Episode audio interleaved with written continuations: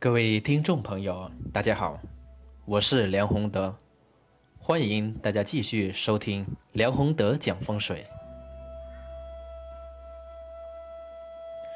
上两期我们就讲到八卦的原理，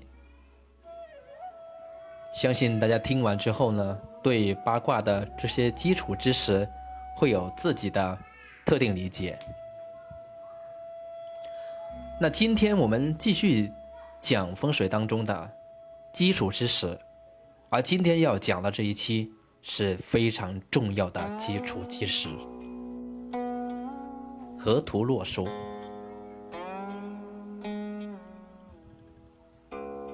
在中国古代的所有的文化源头当中，有一两部被称为无字天书之书。一听到无字天书，很多朋友就觉得非常神秘。而事实上，在中国古代还真的有两部是被真正公认为无字天书之书，它就是我们今天要讲的《河图洛书》。《河图洛书》自古以来就被称为无字天书，先天之学，是真正的宇宙魔方。当然，说到洛书，它其实已经是属于后天的学问了。真正的先天呢是河图。那么河图洛书既是中华文明的起源，也是中国风水学当中占据非常重要地位的源头之一。其实。中国古代的哲学、史学、数学、天文、地理、医药等社会科学和自然科学领域，他的思维方式都是溯源溯源在河图洛书。那说到这里面，有朋友就会有疑问了：诶，这样一部书，那跟《易经》一样，是怎么来的呢？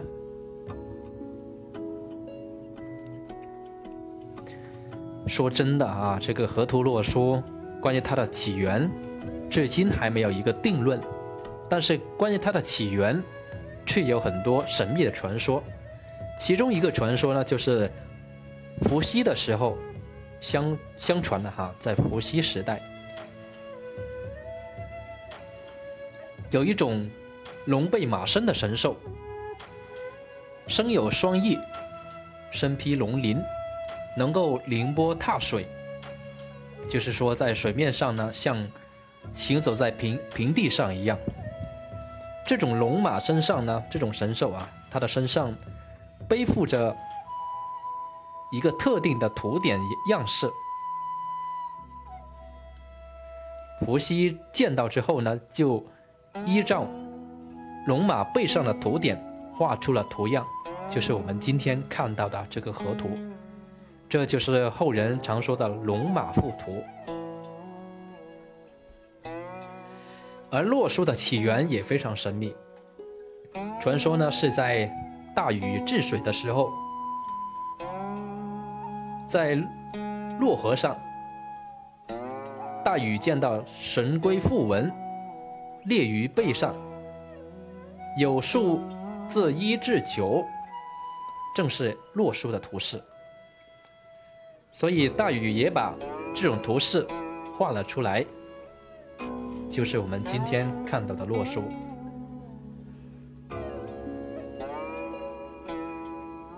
那至于它真正的起源是怎么样啊，我们比较难去揣测。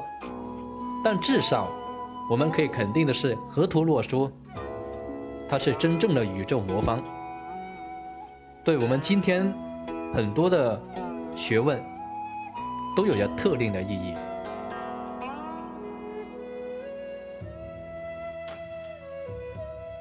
那河图洛书它的内容是怎么样呢？有朋友就说了啊，这是无字天书啊，其实它虽虽然无字，但是有图样。如果我们的朋友不太清楚的话，最简单的方法呢，就可以在百度上搜索一下“河图洛书”，你就很清楚的看到这是两幅怎样的图样。那我们可以看到，河图洛书啊，原来是以白色圈、黑色点作为符号，根据一定组合规律构建的两个图形。这两个图形的排序比较特别，大家可以认真看一下啊。首先是河图，它的数呢是一六居下，二七居上，三八居左，四九居右，五十居中。而洛书呢，其数是带九履一，左三右七，二字为尖，六八为足，五居于中。看到这里面，有朋友就会有疑问：既是数字，为什么要用白色圈、黑色点作为符号去表示呢？啊，不就一个黑点就黑点，白点就白点，就不就可以了吗？这里其实涉及到河图洛书的其中一个非常重要的玄机，它是运河天地阴阳之道的，也就是说，河图洛书它跟阴阴阳之道是一致的。白圈代表的就是阳为天，是奇数，而黑点呢？代表的是阴，是地为偶数，所以天地在这里面，阴阳在这里面，它通过数数字的形式，完整的表示了出来。如果大家再细看下去，我们可以试着把所有的天数加起来，也就是奇数、阳数加起来，这个就是天数。你会发现呢，河图呢，它是一到十个数都有。那么一加三加五加七加九，一共等于二十五。所以我们经常说天数二十五就是由此而来。而把偶数二加四加六加八加十，一共呢等于三十，这个就是地数，地数三十，也是由此而来。好，到这里面呢，如果有朋友读过《易经》，你就会发现《周易系辞传》里面有一句话，说什么呢？凡天地之数，五十有五，此所以成变化而行鬼神也。什么意思呢？就是说天地之数呢是五十五。那我们把河图的这个天数和地数的三十。啊，天数二十五和地数的三十加起来，不就刚好是五十五？所以五十五呢，就是我们经常所讲的天地之数。这是河图的第一个神秘的地方啊，它是暗含天地阴阳之道。它的这个数的规律是一个整体，所以是真正的先天之学。除了这个以外，河图呢还有另外一个。非常重要的，跟我们前几期讲到的五行五方也是相合的。怎么相合法呢？大家看一下，最下面的是北方，所以呢，北方是一六水，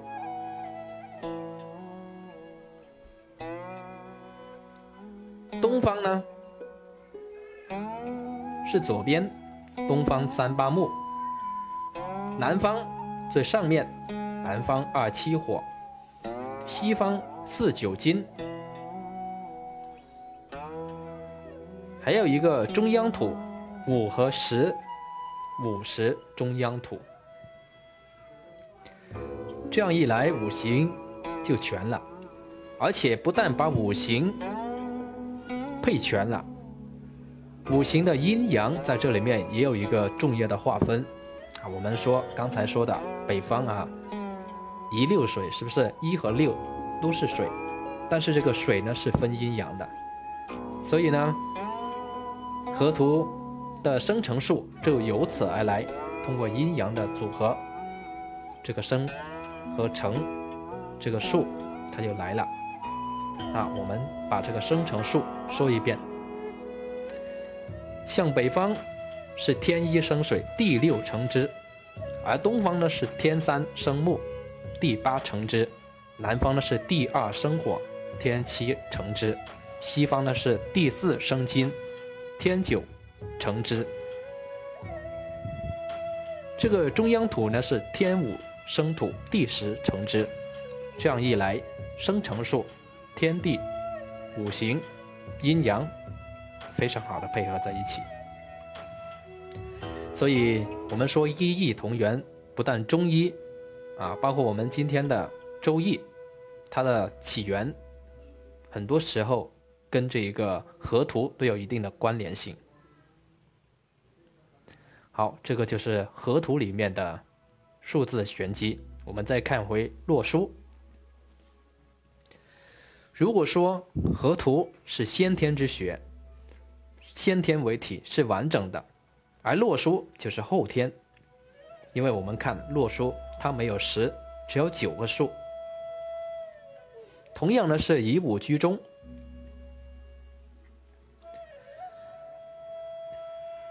大家看看我们刚才说的洛书，带九履一，左三右七，二四为肩，六八为足，五居一中，这个就是洛书的元旦图。其实我们一般说到洛书呢，都会把洛书跟后天八卦放在一起，就是洛书跟后天八卦放在一起去看的时候，这个洛书的。玄机就出来了，它可以代表后天万事万物的运转规律。简单比喻来说，河图就是能量的源泉、能量体的本身，而洛书呢，就是在河图这样能量的影响下，它的运转方式。我们看洛书，它的数字也是。蕴含阴阳的，我们看啊，也是有白圈，是不是为阳数，代表天，代表阳；黑点呢，代表阴数，代表地，代表阴。在洛书里面有一个特点，这个阳数，它处处在正位，大家有没有发现？东南西北。是不是这个正位都是阳数？而四个角落呢？我们说的是色余位，就是黑点为阴数，所以是阳数在正，阴数在余。阳数呢是左左旋，阴数是右右旋哈。所以我们道家里面有一句话叫做“顺则生，逆则死”。就是从这里面来的，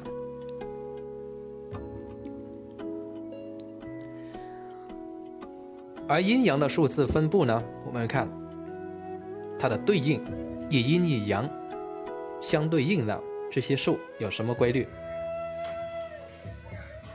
一个是南北，九在南方，一在北方，九与一以阴一阳相对应。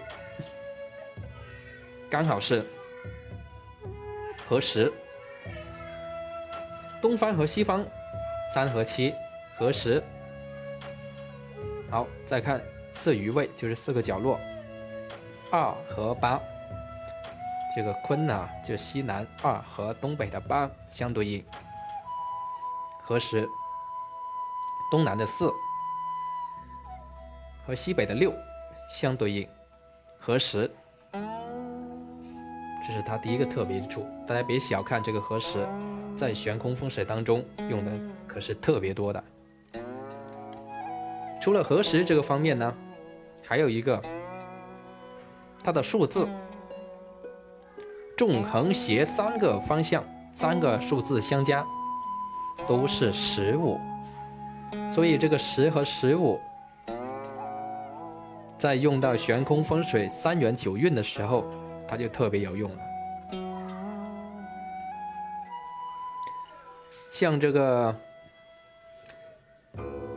临水、照水等等，这些都是由此而来。这个呢，就是河图洛书他们的数字玄机。当然，我们说到洛书，一般呢都是跟后天八卦放在一起。那河图洛书在生活当中有什么具体表现呢？首先，河图它在生活当中的具体表现是非常多的，因为河图的生成数呢是与整个宇宙演化万物的玄机所在，它包含阴阳交感、天地相合、催生万物这样的一个过程在里面。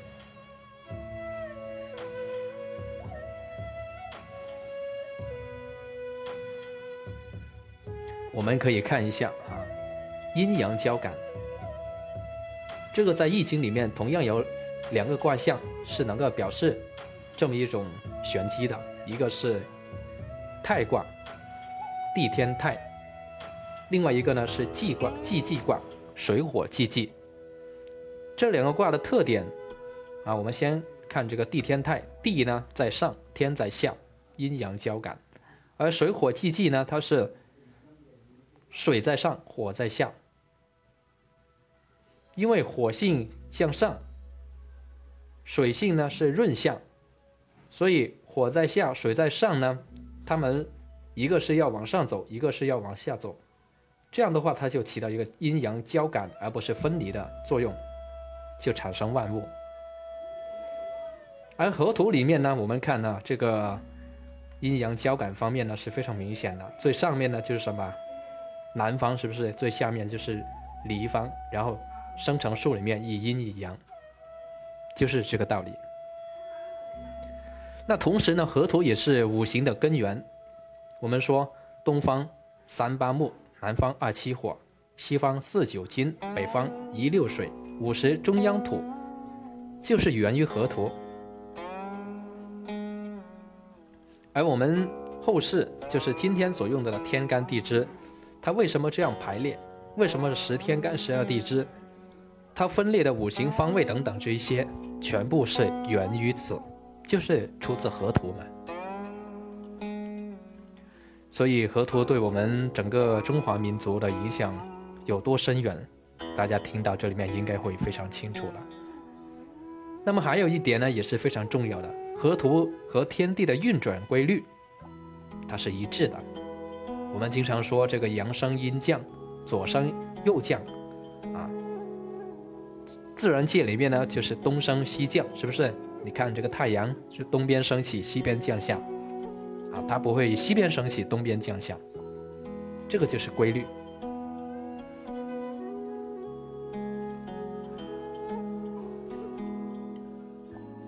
这个是河图。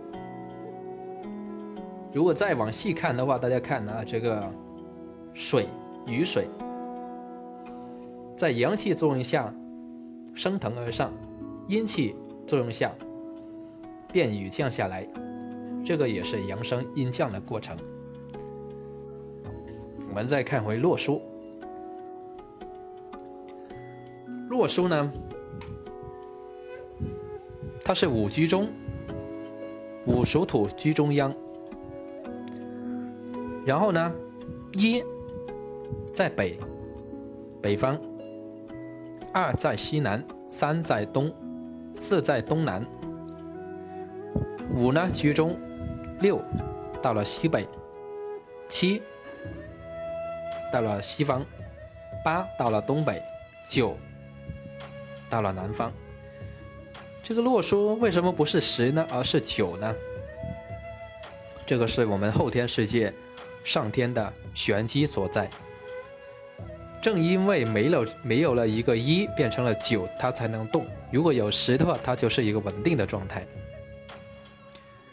所以我们经常说，上天总会留一线生机，真的是这样。这个一线的生机，一线的机会，在洛书里面表现的非常明显。它只有九个数，它不是百分之一百，所以它的作用。